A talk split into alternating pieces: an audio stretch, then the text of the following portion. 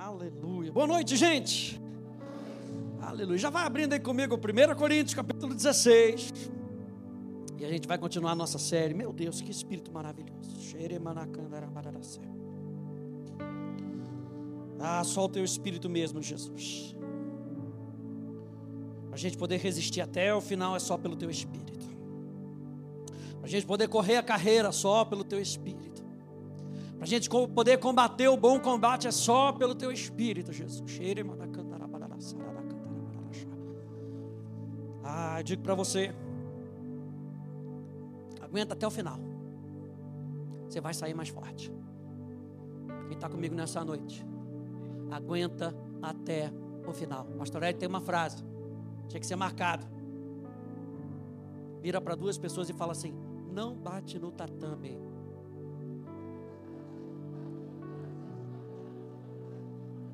Não bate no tatame. Nós não somos daqueles que retrocedem, nós não somos daqueles que desistem. 1 Coríntios, capítulo 16. Você lembra que o apóstolo Paulo está falando aqui com o povo de Corinto? Ele dizendo: o pessoal de Corinto, é o seguinte. Eu vou visitar vocês por ocasião da minha passagem pela Macedônia, porque devo passar pela Macedônia.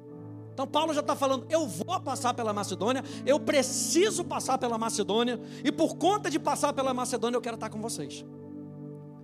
E pode bem ser que eu me demore ou mesmo passe um inverno com vocês, para que vocês me encaminhem nas viagens que eu tenho de fazer porque não quero agora ver vocês apenas de passagem, pois espero permanecer algum tempo com vocês, se o Senhor assim o permitir, mas ficarei em Éfeso até o Pentecostes, porque uma porta grande e oportuna, e a gente viu isso nas semanas passadas, uma porta grande e oportuna. E nós estamos falando dessa palavra oportuno, energeu. E energeu significa uma porta poderosa, algo poderoso, algo para a gente fazer, pelo poder do Espírito Santo. O que Jesus está comissionando a gente a fazer no ano de 2024 não vai ser na nossa própria força, não vai ser na nossa própria habilidade. Não vai ser por causa da razão e da filosofia que nós temos, mas vai ser pelo poder do Espírito Santo. Se prepara para o Espírito Santo agir na sua vida e através de você em 2024. Se prepara, a gente falou semana passada, se prepara.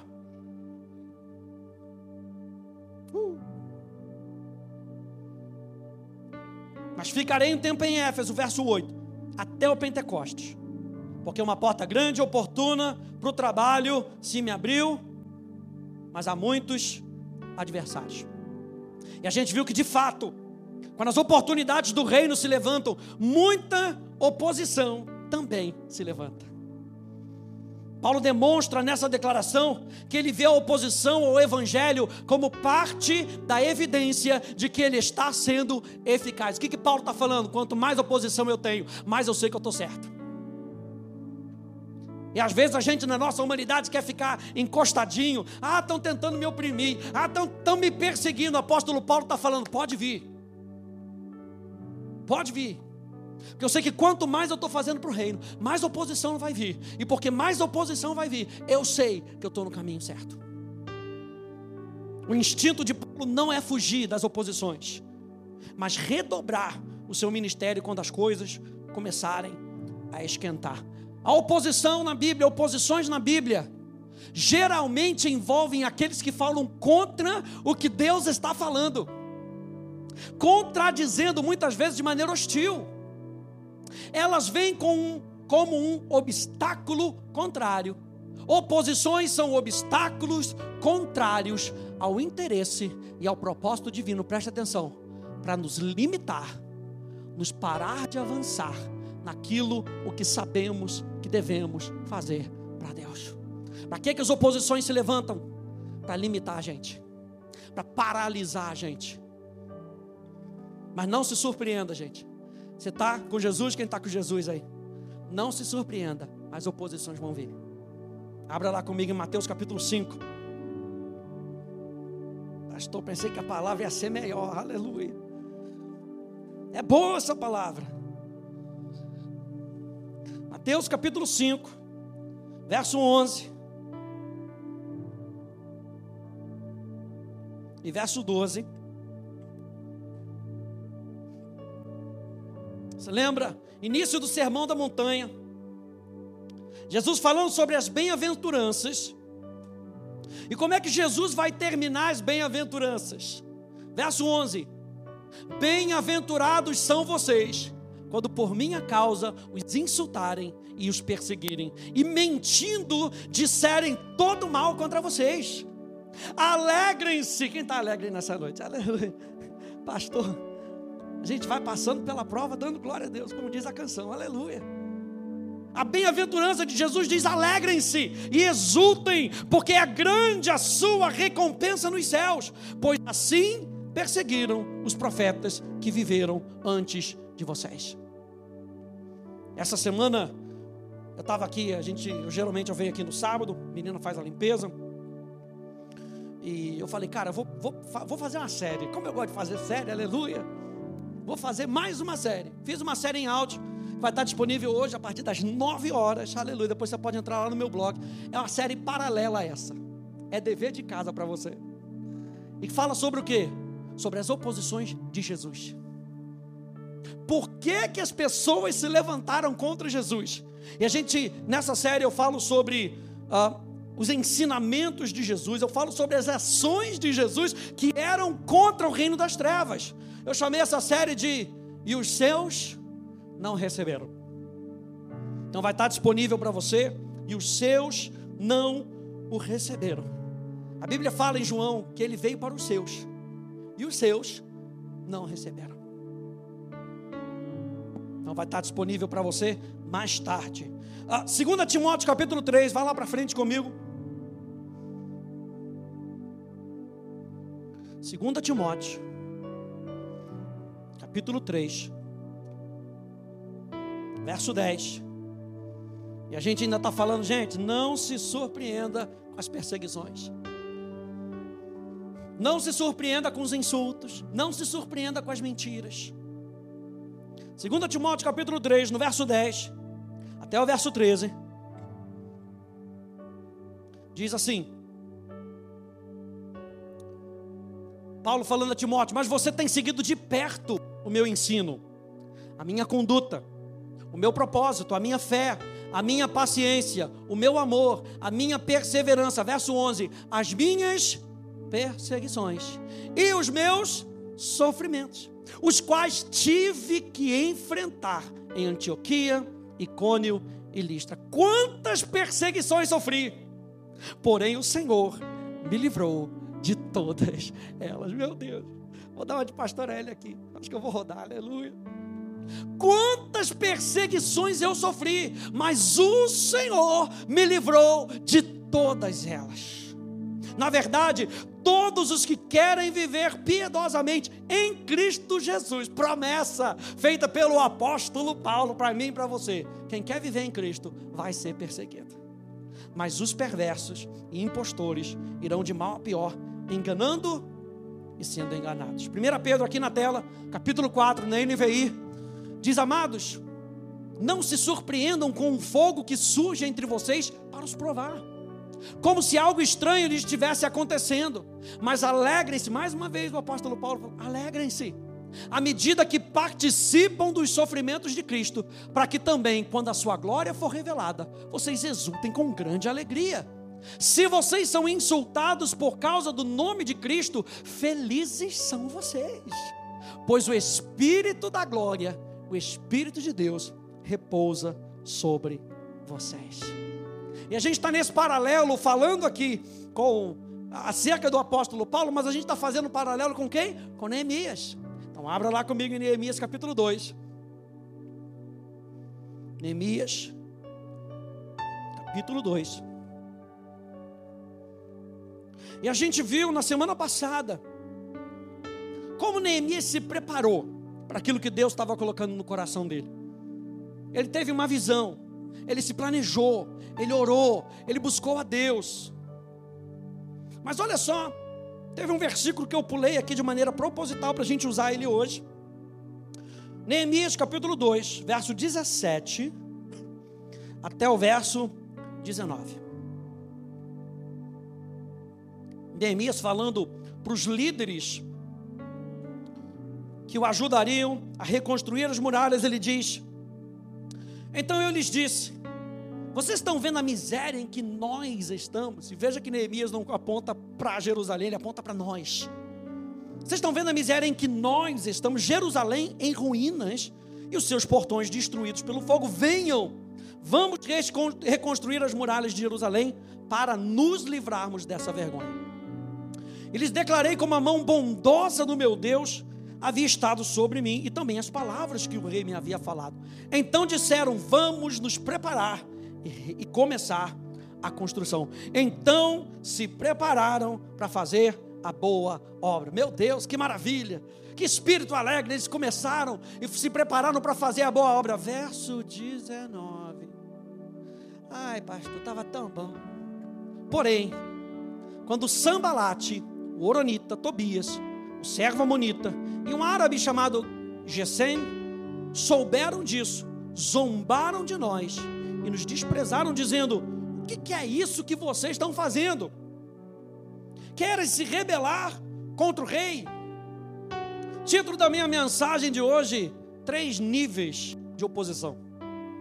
Eu quero falar um pouquinho sobre esses três inimigos que se apresentaram a Neemias.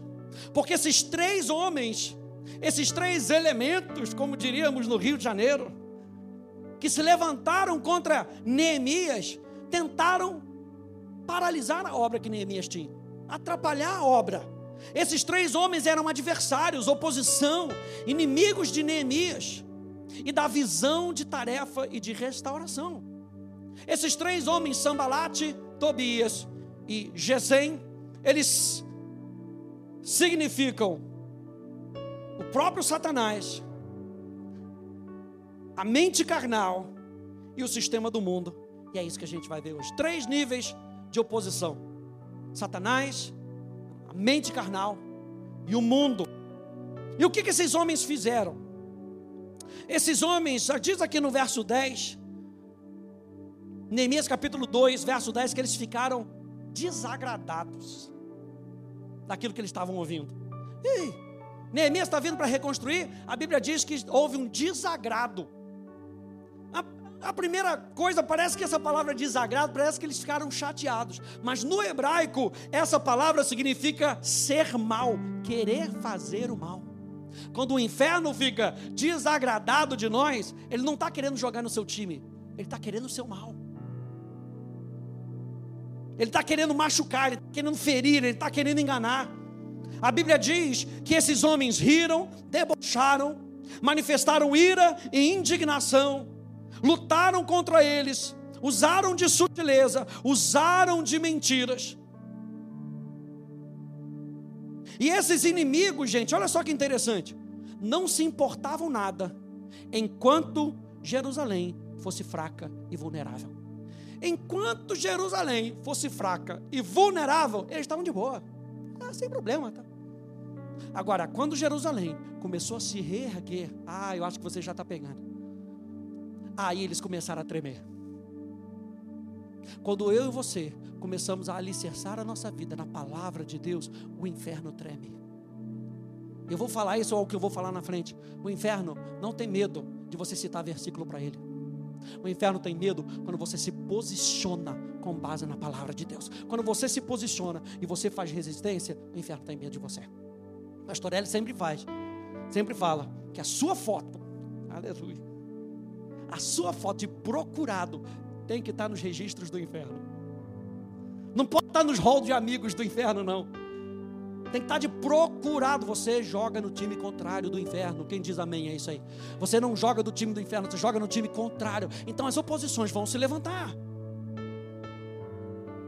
Veja que as oposições, elas não vieram quando Neemias teve um desejo no coração. As oposições não vieram quando Neemias teve uma visão. As oposições nem mesmo vieram quando Neemias começou a orar. Elas não vieram quando Neemias começou a se planejar. As oposições vieram quando houve progresso em fazer alguma coisa. Então, gente, algumas pessoas temem trabalhar com o Senhor porque sabem que a oposição virá. De alguma forma, eles pensam que a sua vida será melhor ou mais fácil se permanecerem em seu estado quietinho e medíocre diante de Deus. Sabe aquele da escolinha do professor Raimundo? Ah, me deixa aqui no meu cantinho. Já me descobriu de novo. Às vezes a gente acha que ficar acomodadinho é o melhor para a nossa vida. Mas veja, é um triste engano acreditar que alguém pode ter uma vida melhor através de um compromisso tímido com Jesus Cristo. Tempos desafiadores virão para todos, mas quando seguimos e obedecemos a Deus com ousadia, estamos muito mais equipados para lidar com esses dias difíceis. Então, qual é o primeiro nível que a gente encontra? O primeiro nível é o nosso próprio opositor, Satanás. Primeiro ponto, Satanás é o nosso opositor. E aqui a gente usa a figura de sambalate.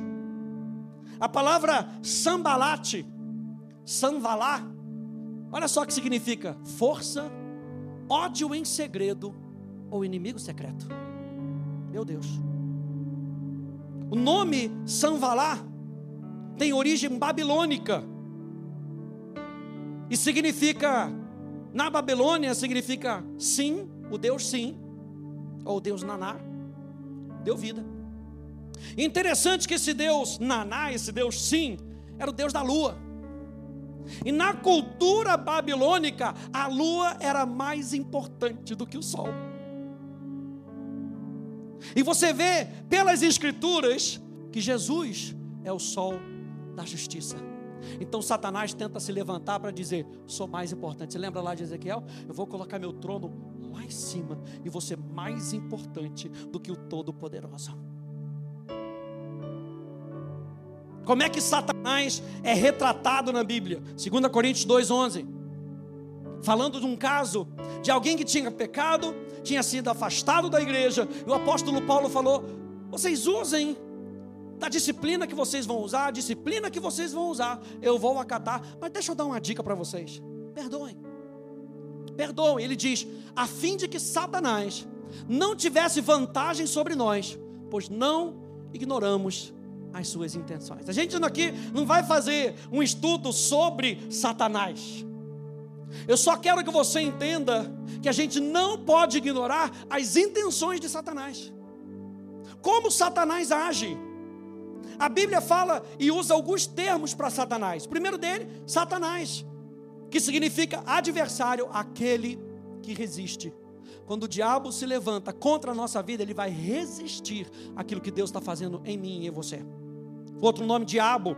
A palavra diabo significa caluniador, difamador. Ele é chamado de serpente, dragão, ele é chamado de um maligno.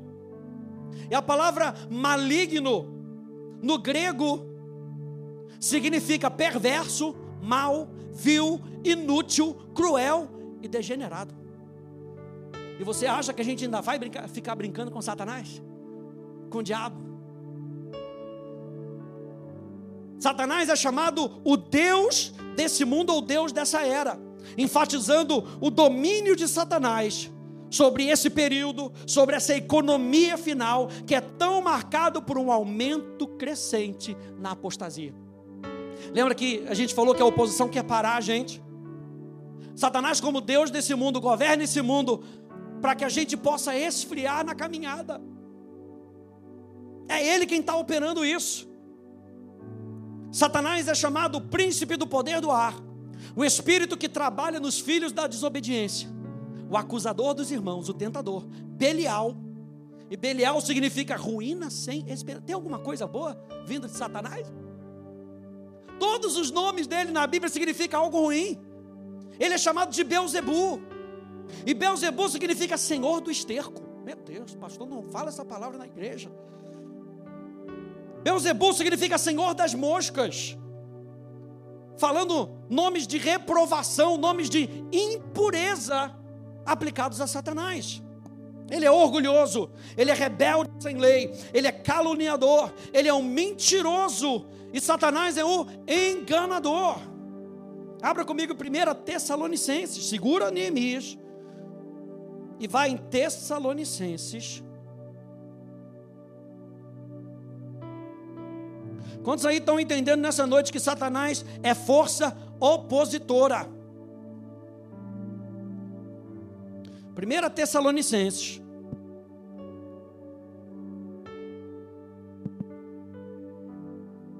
Capítulo 2, verso 17.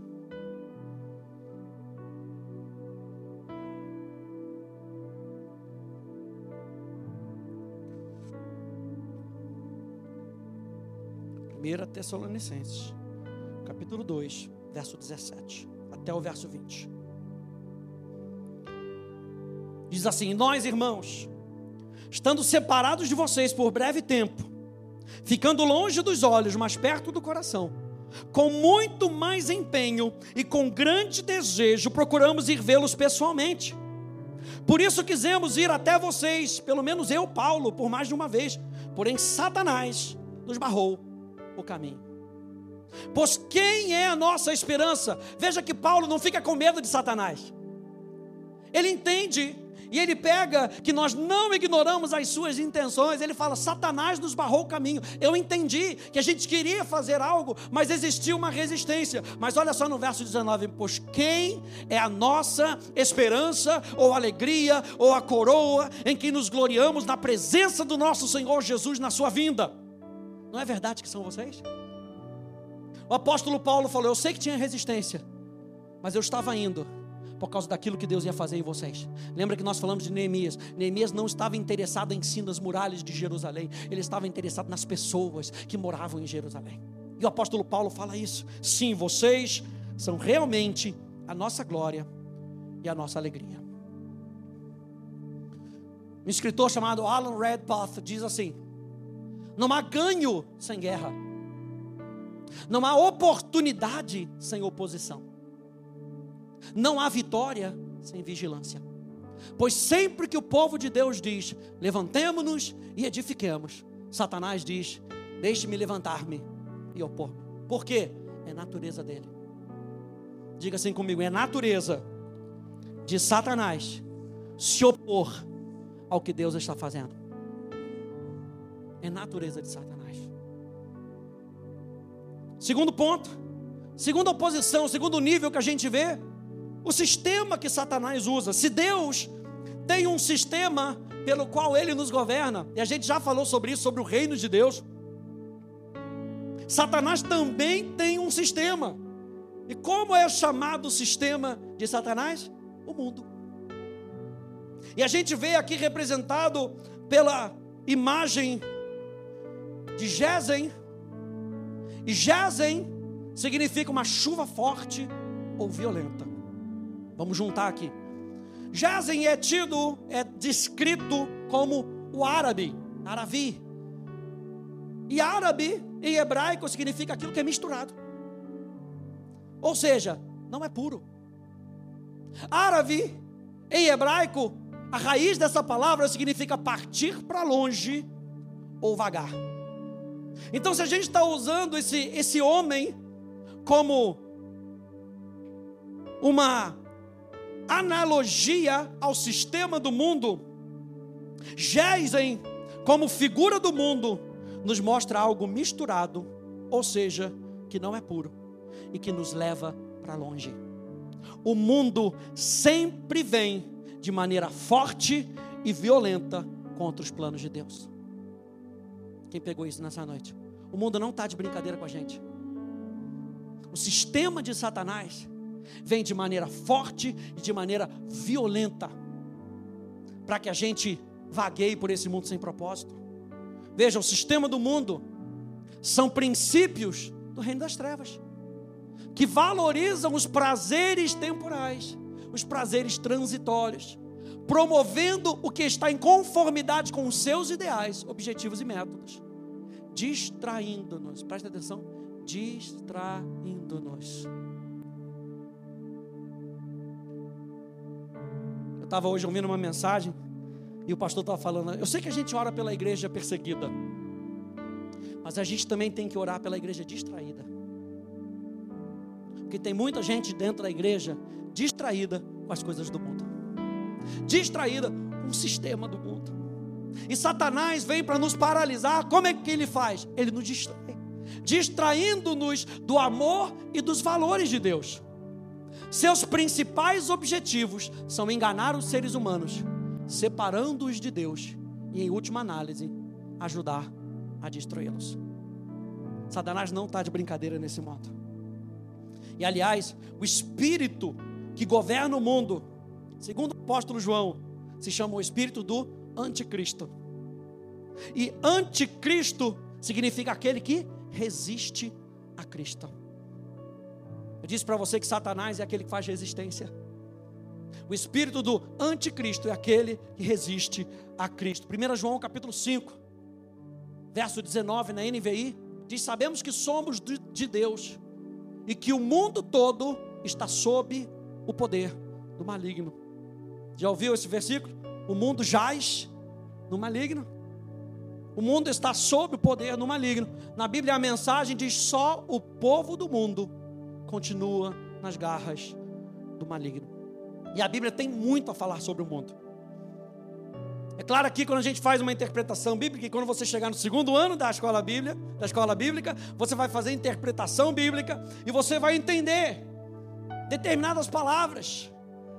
Veja que Jesus diz que Deus amou o mundo. Mas ele fala para eu e você não amarmos o mundo. Meu Deus, que confusão. Mesma palavra com significado diferente. Se eu falar para você a manga caiu na manga, o que isso quer dizer para você? Pastor, não quer dizer nada. eu não gosto de manga. Mas você tem uma duplicidade de palavras ali que você tem que entender o contexto dela. A mesma coisa que a mesma palavra sendo usada, a palavra cosmos. Cosmos pode falar sobre as pessoas que habitam no mundo, quanto o sistema do mundo. Então Jesus, quando ele fala sobre o sistema do mundo, ele fala que o mundo não conhece a Deus, que as obras do mundo são mais, que o mundo não pode receber o Espírito, que o mundo odiava Cristo. Jesus, com relação ao mundo, ele diz: O meu reino não é desse mundo. Jesus, em João capítulo 16, diz: Eu venci o mundo. Eu venci o sistema que tenta paralisar as coisas de Deus. Eu venci aquele que tentava fazer resistência, Jesus diz. Além disso, o apóstolo Tiago diz que a amizade com o mundo é inimizade com Deus. Jesus não está falando que a amizade com pessoas é inimizade contra Deus. Ele está falando que a amizade com o sistema e a gente não pode mais viver nesse sistema, no sistema do mundo, porque o sistema do mundo tenta nos afastar de Deus. E eu e você estamos no reino do Filho do seu amor. A palavra de Deus diz que eu e você fomos transportados do reino das trevas, do império das trevas, perdão, do império das trevas para o reino do Filho do seu amor. Você faz parte de um sistema diferente. Quem diz amém a isso? Você tem um Senhor diferente. A Bíblia fala que antigamente Satanás era o nosso dono. Mas quando nós nos entregamos para Jesus, Jesus passou a ser o Senhor da nossa vida.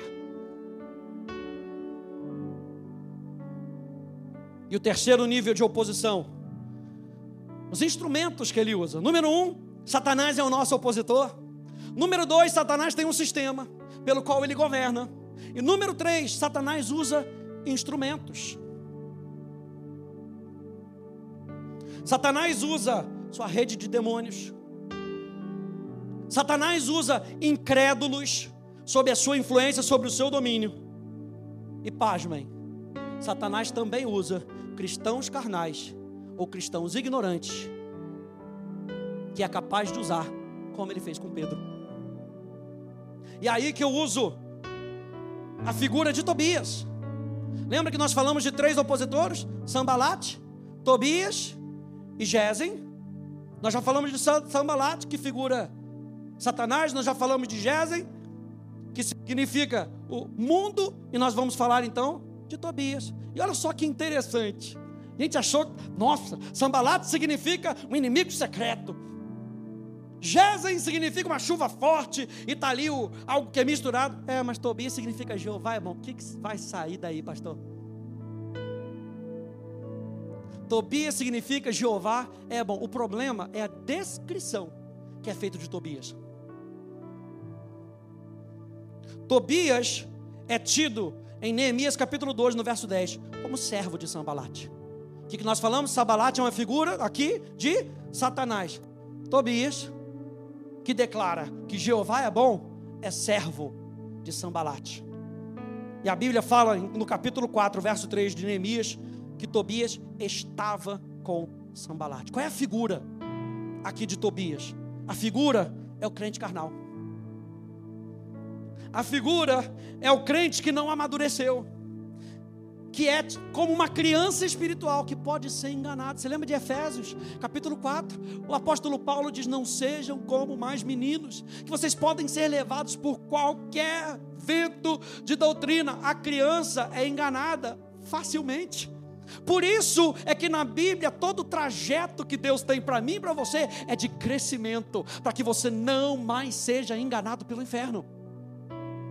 A carne, então, gente, fala de todo desejo, de afeição, de vontade e pensamentos que são contrários a Deus, sendo governados pela mentalidade não renovada da velha criatura e influenciados pela força do sistema do mundo. Ser guiado pela carne diz respeito a ser guiado por aquilo que a gente sente, sem a direção de Deus.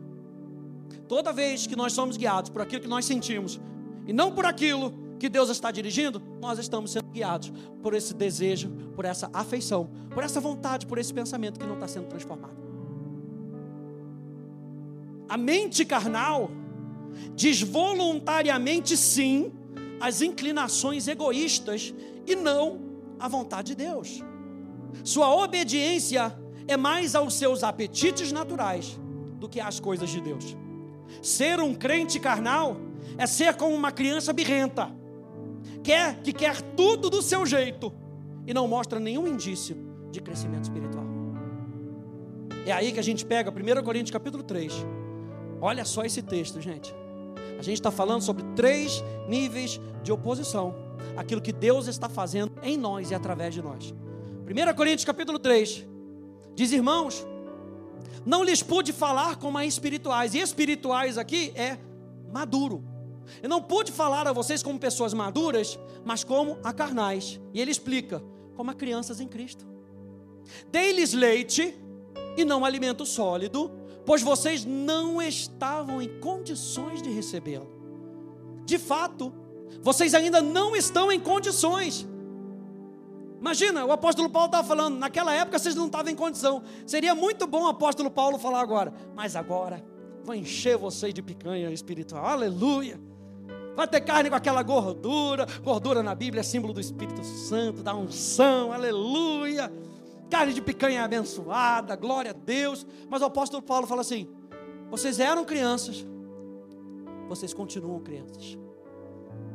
Veja, porque ainda são carnais.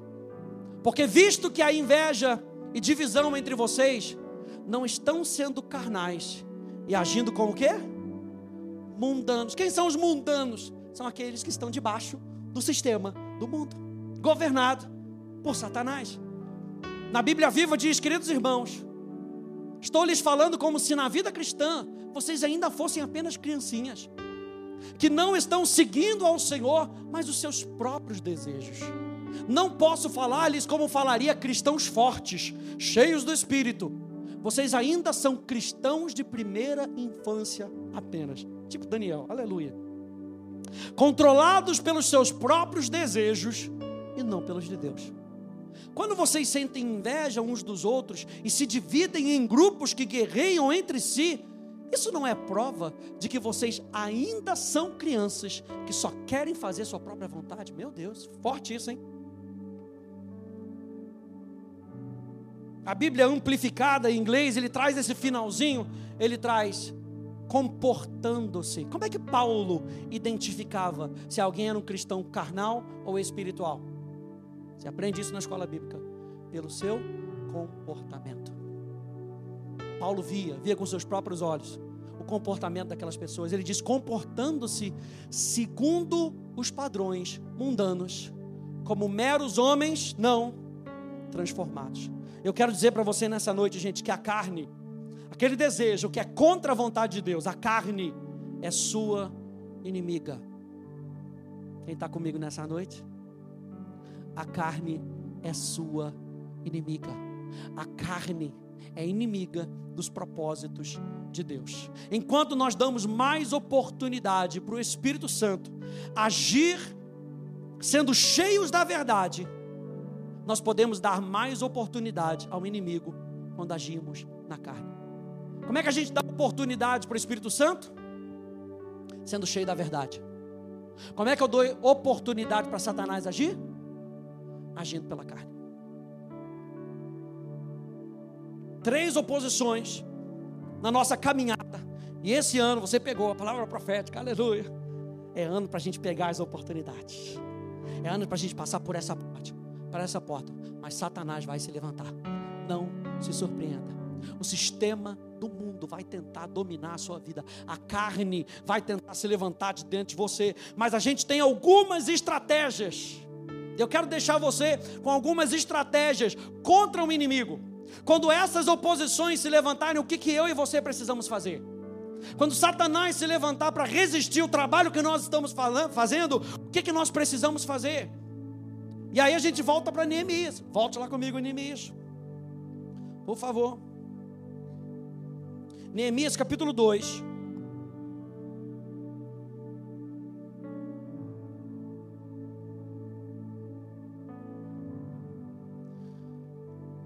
Quais são as estratégias que eu e você temos? Número um, vá com a autoridade que Deus te dá. Ah, anota isso.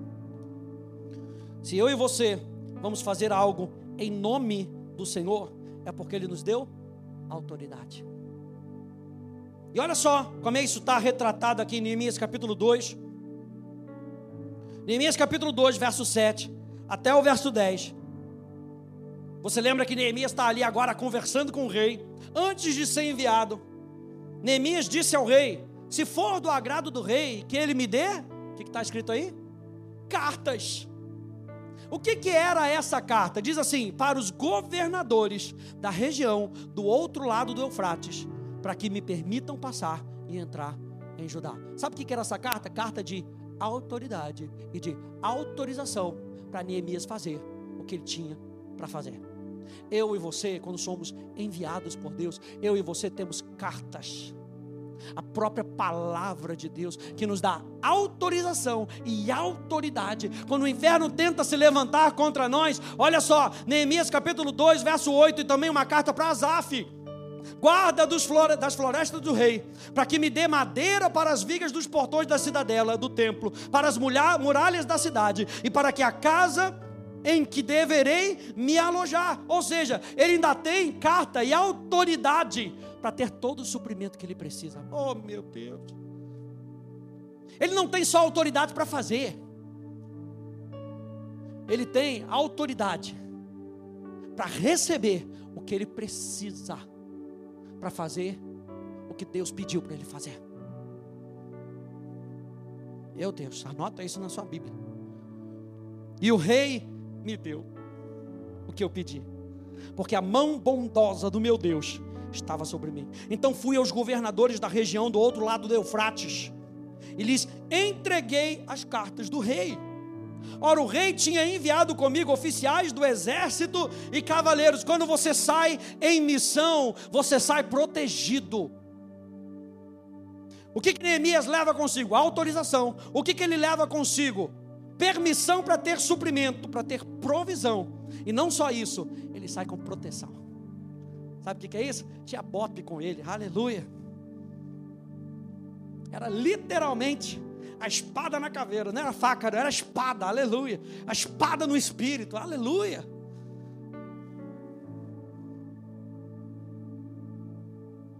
Mas Sambalate, Oronito e Tobias, o servo amonito, ficaram sabendo disso e não lhes agradou nem um pouco. Olha a minha cara de preocupação.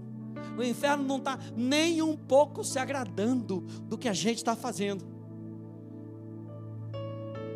Apesar da força do inimigo e da nossa relativa fraqueza, em Cristo, diga em Cristo, nós temos tudo o que precisamos para afastar os ataques do diabo. Em Cristo nós temos tudo. Acredita nessa palavra, gente. Em Cristo você tem tudo o que você precisa para ser mais do que vencedor. Em Cristo você tem tudo o que você precisa para prosseguir. Em Cristo, não na nossa própria força. Em Cristo você tem autoridade e autorização para seguir, para combater o bom combate, para guardar o fé, para chegar no fim da sua carreira em Cristo. Então não saia de perto de Cristo. Precisamos usar a autoridade que nós temos, por quem nós somos. Você sabe que você é filho de Deus?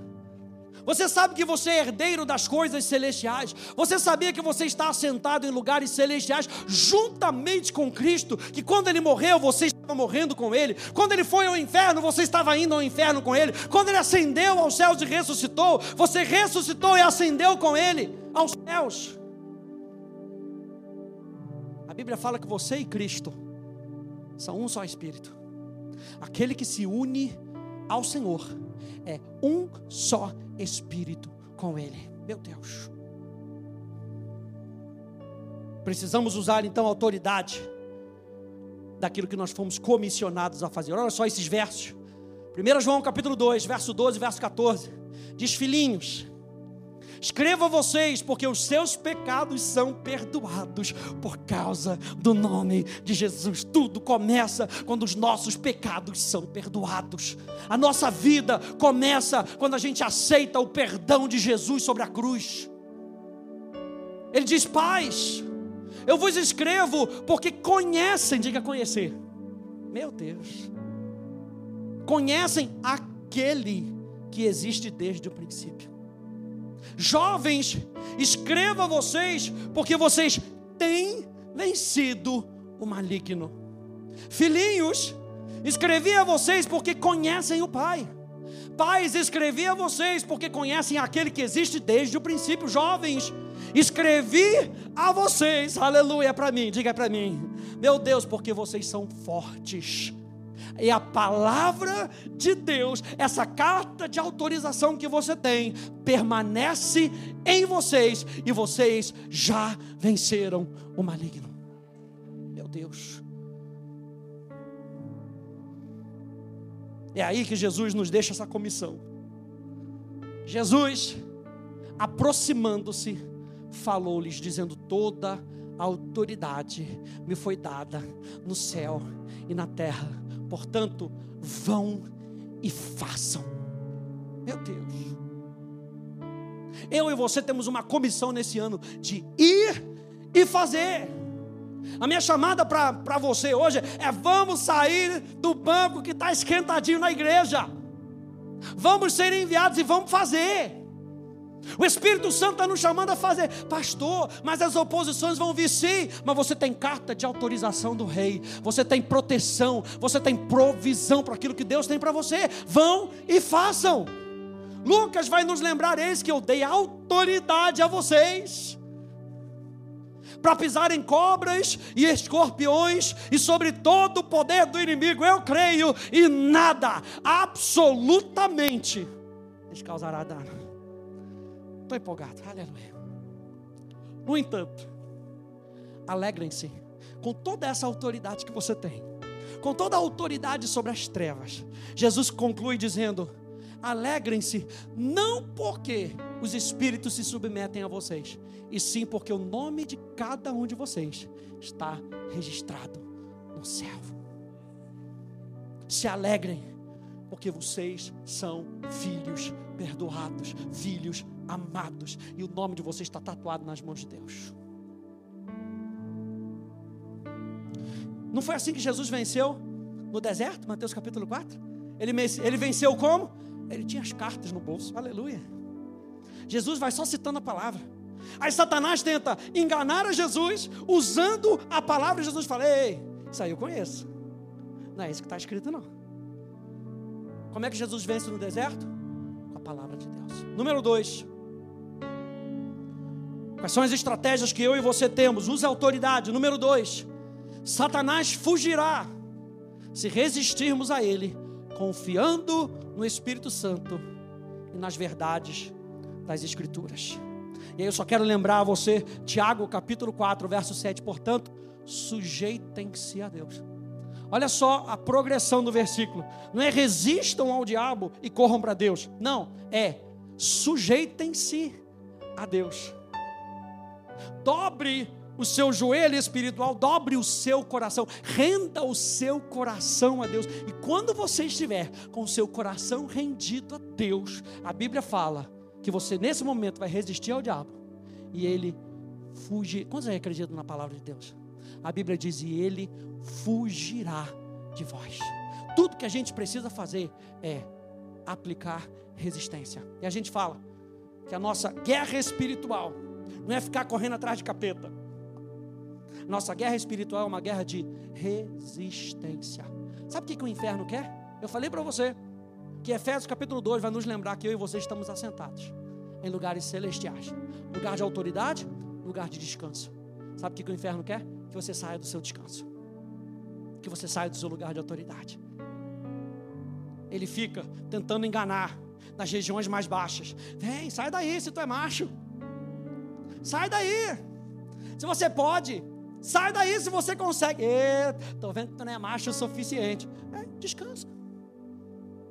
Você não precisa ficar lutando contra o diabo. Você só precisa resistir aos enganos do diabo. E a Bíblia diz que ele fugirá de você. Quando a gente renova a nossa mente, nós estamos tanto dando fundamento para o espírito, quanto criando uma fortaleza contra os ataques do diabo. Se sujeitar a Deus é renovar a sua mente com a palavra de Deus, continuamente, todos os dias. E quando você está fortalecendo o seu espírito, o diabo não tem vez com você. Por isso que a Bíblia fala em Efésios capítulo 6 da armadura de Deus. E ele fala do capacete da salvação, gente. Coloca o capacete da salvação. E o capacete da salvação fala de uma mente blindada por aquilo que Jesus fez na cruz do Calvário.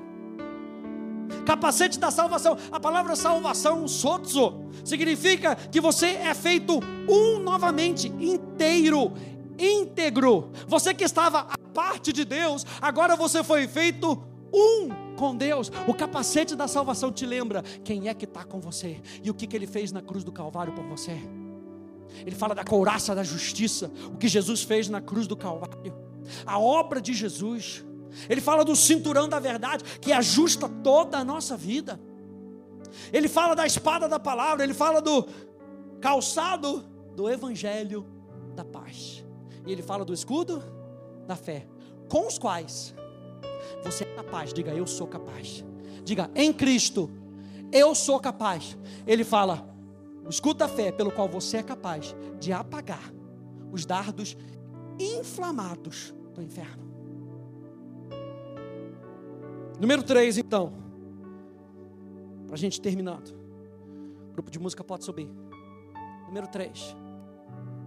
Confie em Deus e continua trabalhando que, que o diabo quer fazer? Parar a sua vida. O que, que o diabo, grupo de música pode subir? Cadê o pessoal? Aleluia.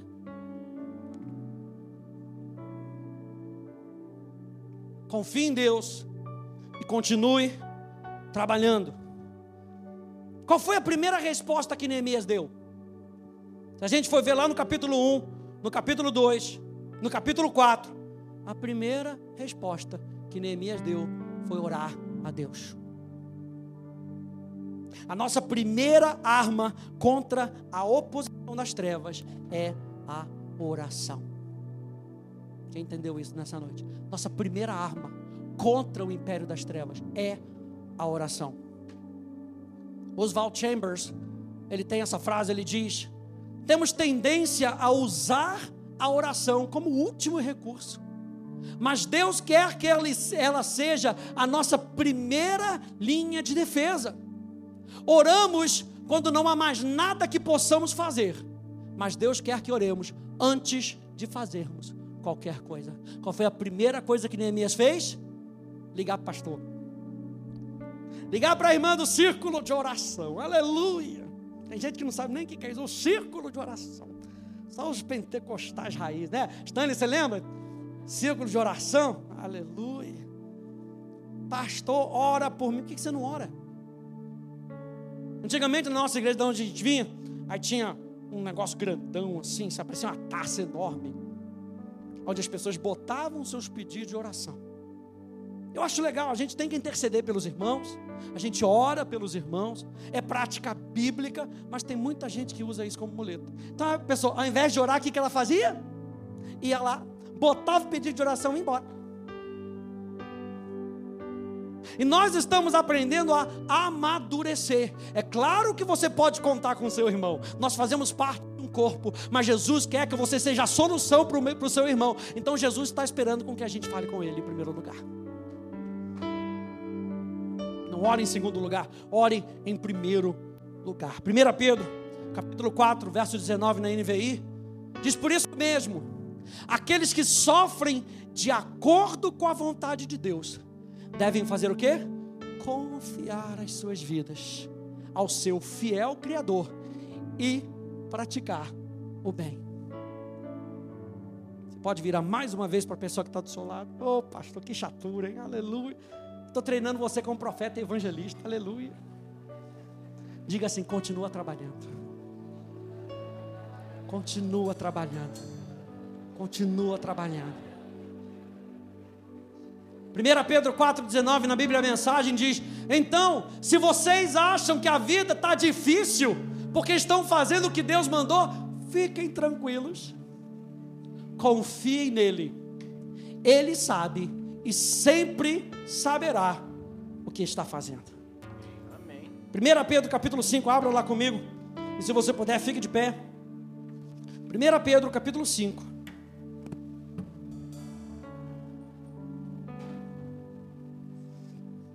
Meu Deus, está intenso, hein? Aleluia. Aleluia. 1 Pedro capítulo 5, no verso 8, até o verso 11.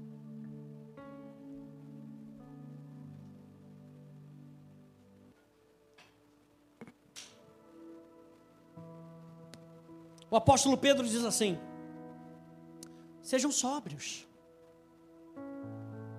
O que é estar sóbrio? Você está alerta. Uma pessoa bêbada não fica sóbria. Ela não tem o seu juízo. O apóstolo Pedro está falando: sejam sóbrios e vigilantes. O inimigo de vocês, o diabo, anda em derredor, como leão que ruge procurando alguém para devorar. Lembra que a gente falou? O diabo não é seu amigo. O sistema do mundo não é, não é pró você. A carne não é sua amiga. O diabo tenta devorar vocês. Verso 9: resistam-lhe firmes na fé. Lembra da nossa série, que eu ainda não terminei, falando sobre fé? Que fé é viver em total união com Deus, dependendo dEle. Não é uma fórmula mágica, não são alguns versículos positivos que a gente usa em momentos de necessidade. Fé é viver com Deus. Portanto, aquele que vive com Deus, deve crer que Ele existe e que se torna galardoador daqueles que o buscam. E aí o apóstolo Pedro diz: resistam-lhe firmes na fé, certos de que os irmãos de vocês, espalhados pelo mundo, estão passando por sofrimentos iguais ao de vocês. Verso 10. Se segura. E o Deus de toda graça que em Cristo os chamou à sua eterna glória, depois de vocês terem sofrido por um pouco, Ele mesmo, aleluia, Ele mesmo, você acha que Ele vai enviar qualquer coisa? Não, Ele mesmo, o próprio Deus, vai se manifestar, o próprio Deus vai chegar. Por isso que a gente, quando a gente conhece os nomes de Deus, e a gente pega os nomes de Deus, a gente estuda isso na, na escola bíblica, Jeová, que é o nome da aliança de Deus. E o nome Jeová, como nome de aliança de Deus, é o nome onde Deus se manifesta para te abençoar. Aí você pega Jeová, Rafa. O Senhor é a minha cura. Ele não tem cura para você. Deixa eu ver se Deus tem cura. Deixa eu ver se tem um pouquinho no meu potinho de cura. Ele é a minha cura. Jeová Nissi. O Senhor é a minha vitória. Ele é a minha vitória. Jeová Sabaoth, o Senhor dos exércitos, não quer dizer que Ele manda um anjo poderoso, Ele vai à frente da batalha comigo, Ele está comigo. Nós cantamos aqui hoje, Ele está comigo, e o Deus de toda a graça, Ele mesmo irá aperfeiçoar, firmar, fortificar e fundamentar vocês. A Ele seja o domínio para sempre Amém.